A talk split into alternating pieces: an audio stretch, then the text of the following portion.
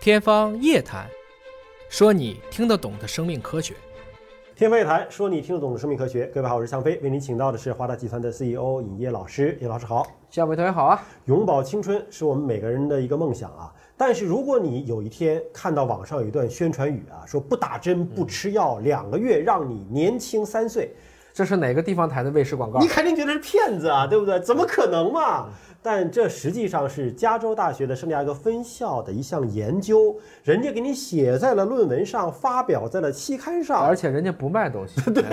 这是最主要的。哎，真的是不打针不吃药，啥都不用干吗？但是要有一些你要做的事情。哎，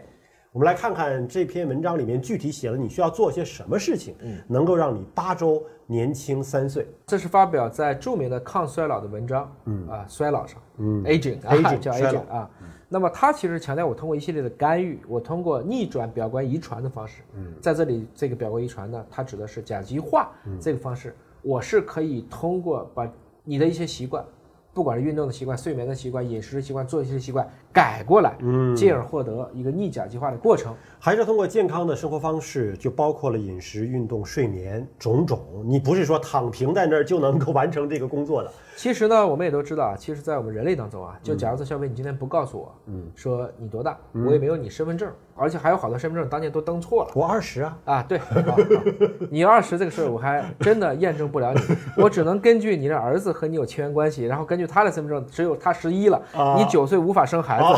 来证明你这是一个假的问题啊。换言之呢，你说你是五十岁还是六十岁，我们是没有办法查到的，我们又没有年轮，我们在过去是怎么评估的呢？如果没有一个社会年龄，我只能根据你的生理年龄评估，而生理年龄评估的一个重要指标是看你的甲基化的水平。嗯，所以某种程度上讲，只要我能把你的甲基化的水平给它逆转了，相当于你的生理年龄就是相当于年轻了，这就是这篇文章随机对照临床实验的我们说它的一个衡量标准。他这个实验当中呢，有四十三名年龄在五十岁到七十二岁之间的健康的男性参与了。哎，参与了之后，当然要在他的饮食、睡眠、运动还有放松的指导上。特别强调，它还要吃益生菌，它还要吃很多植物来源的营养素。而且你有没有想过，为什么要选五十到七十二岁？因为这个区间的男性呢，就保养得好，那就真的很好；保养得不好，那就真的很不好。就好像郭德纲和林志颖，他其实是同岁一样， 哦但你看起来差别是不是很大？就好像说乾隆和华盛顿是一个年代。那我们就看看他们到底是怎么做的，哎做了些什么。具体来讲呢，在这个年龄段，我做点事情的确是容易发生逆转的。那么关键一条是我们以前也都听过，有一种饮食叫生酮饮食，啊，就是不吃不吃主米食，天天啊吃，蔬菜呀、哎，肉不是啊，生酮主要就是吃肉，哦，吃肉啊，它是靠蛋白啊往生酮去走哦。嗯但这里可不是让你生酮啊，这里直接给我改吃草，就是吃植物性饮食植物性的饮食哎，包括呢要吃大量摄入，它是作为一个甲基化生物合成途径的底物或辅助因子的营养素。比如说我们在怀孕前，为了预防神经管畸形，吃什么？叶酸。哎，那是维生素 B 九、嗯还有甜菜碱，啊甜菜碱就是有一种叫做红菜头，哎，红菜。哦有对些人对是是榨汁儿喝啊。这么一说，哎，真有道理啊！看哎来，哎是是、啊包括呢还有一些我们叫啊十、到十一亿位 TET 的脱甲基酶辅助因子，这是听不懂了，啊，哦这啥还东西嗯有一些相关的调节剂，阿尔法酮戊二酸啊、VCVA，还有 DA 甲基转移酶的多酚调节剂，姜括号黄素姜黄素，包括这个表儿莫茶氏子素酸啊、啊儿茶素、莫氏子酸酯、迷迭香酸、胡皮素、木樨草素，听懂了吗？没听懂。哎，但不是用基本上这其实都是我们大量的传统的植物来源的药材，嗯啊，包括很多香料在里面。因为有一些那个保健品里边是有丹麦提纯的，像姜黄素啊、什么儿茶素啊，这个好像是有的哎，啊。还包括有限的动物蛋白（括号）如鸡蛋。鸡蛋鸡蛋还是可以的啊，嗯有限的这基本上是一个健身餐，但是它蛋白质来源限定完了，是有限的限定来源是鸡蛋，但鸡蛋毕竟是一个全能的蛋白质。但它真的是限制了碳水化合物的摄入。哎，它这个核心点呢，就是它用的最主要的一个方式是轻度的间歇式进食。嗯，间歇式进食呢，要不就是饥一顿饱一顿，这是一种；还有一个就每天的进食时间严格限制在十个小时，有的是十二小时之内，也就是有十二小时你什么都不吃的，这些都是为了降低你的血糖循环。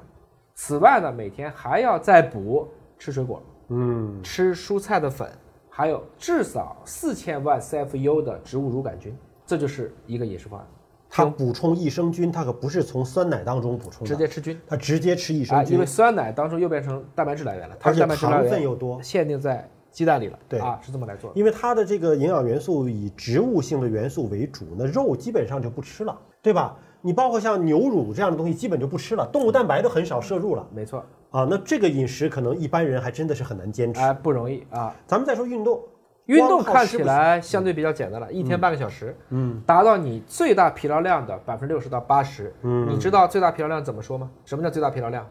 我听有的这个健身的老哎师讲，就是说你在边运动，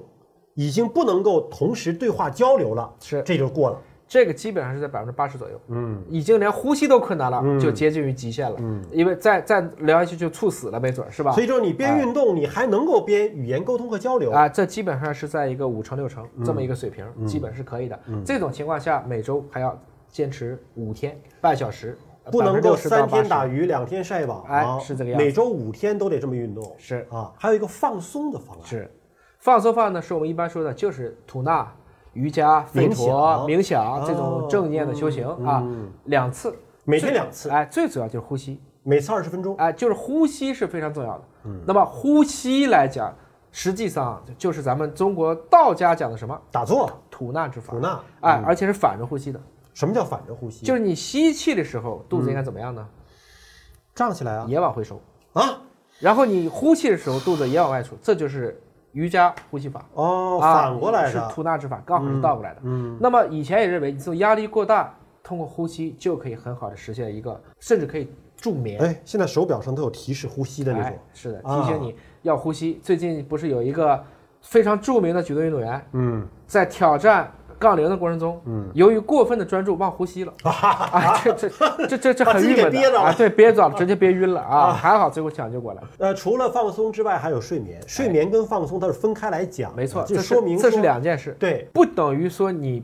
觉得我困了，我不睡，就证明你精力好。嗯，真正的牛人都是困了立马就睡，嗯，睡完以后立即干活，因为我是要看一个长线的啊。呃，而且清醒的状态下的这种呼吸放松和你睡着了是两种修行方式啊。我们说睡眠，睡眠的方式怎么个睡法嗯啊？他的睡眠是不少于七个小时，不少于七个小啊时，但是太多呢，一般也认为不健康。我们以前也聊过，能够让我们免疫力恢复的最好的方式是什么？深度睡眠对，嗯，但是怎么才能深度睡眠呢？得睡够那个时啊间，就是足够睡，你肯定就会有深度的。对。所以这些合在一起来做，而不是天天被你睡眠剥夺，就不让你睡。特别有的时候我们叫强制性剥夺，自己不让自己睡，你这不是吃饱了撑的吗？这些加在一起就被证实都可以使整体大家的状态经过八周的实验的结果，生理学年龄减少了三点二三岁。